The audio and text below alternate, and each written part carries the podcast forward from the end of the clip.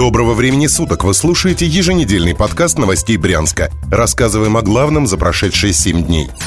Оперативный штаб прокомментировал введение карантина с 20 сентября. Федеральный оперативный штаб 31 августа дал первый официальный комментарий на тему карантина с 20 сентября. Слухи о нем заполонили весь интернет.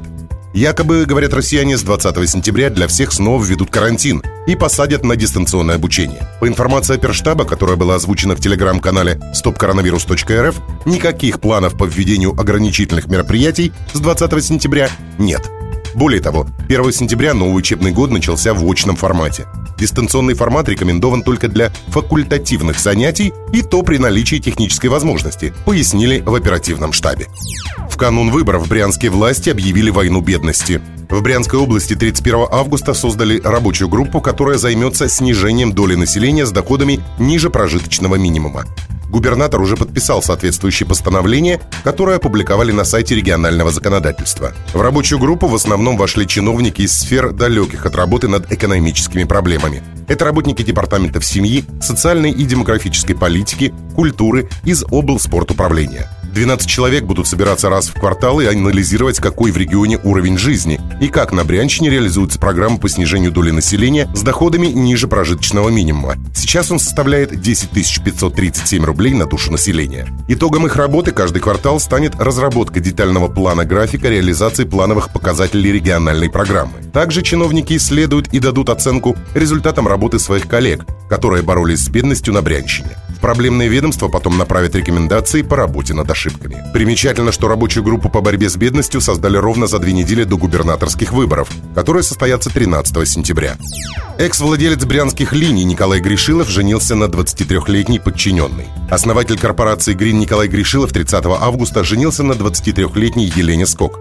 Ранее девушка занимала высокий пост в компании бизнесмена. О пышной свадьбе 67-летнего Гришилова рассказали наши коллеги из издания «Орловские новости». Торжество состоялось в ресторане «Шаривари» и обошлось в несколько миллионов рублей. В заведении перед праздником перестелили полы, завезли новую мебель и сделали украшения из живых цветов. На свадьбе с пятью песнями выступил Валерий Меладзе. По данным сайта proconcert.ru, одно его выступление обходится в 60 тысяч долларов. Это 5 миллионов 300 тысяч по текущему курсу. На невесте было платье от ливанского дизайнера дизайнера Зухаира Мурада. Ценник наряда варьируется от миллиона ста тысяч до полутора миллионов рублей. А самой Елене Скок данных мало. В инстаграме невесты указано, что она является студенткой МГИМО. Ранее она закончила школу номер 13 города Орла. Девушка также работала управляющей в компании ТМК «Грин», принадлежащей будущему мужу. Там она занималась финансовыми вопросами. Николай Гришилов – бывший владелец корпорации «Грин», которой принадлежит 27 гипермаркетов в Центральной России и три крупных ТРЦ. В 2019 году «Грин», которая накопила многомиллиардные долги перед банками приобрела брянская компания, аффилированная с букмекером 1xbet.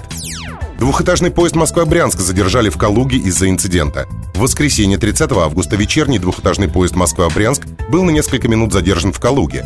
Возле одного из вагонов были замечены сотрудники полиции и начальник поезда. По словам наших коллег из калужских новостей, которые стали очевидцами инцидента, вся эта толпа пыталась задержать молодого человека. Начальник поезда на весь перрон заявляла, что тот устроил драку. Полиция скрутила предполагаемого дебашира и погрузила его в поезд для дальнейшего разбирательства. Состав отправился из Калуги с задержкой. Официальных комментариев от РЖД пока не поступало. Это был подкаст новостей Брянска. Слушайте нас и берегите себя.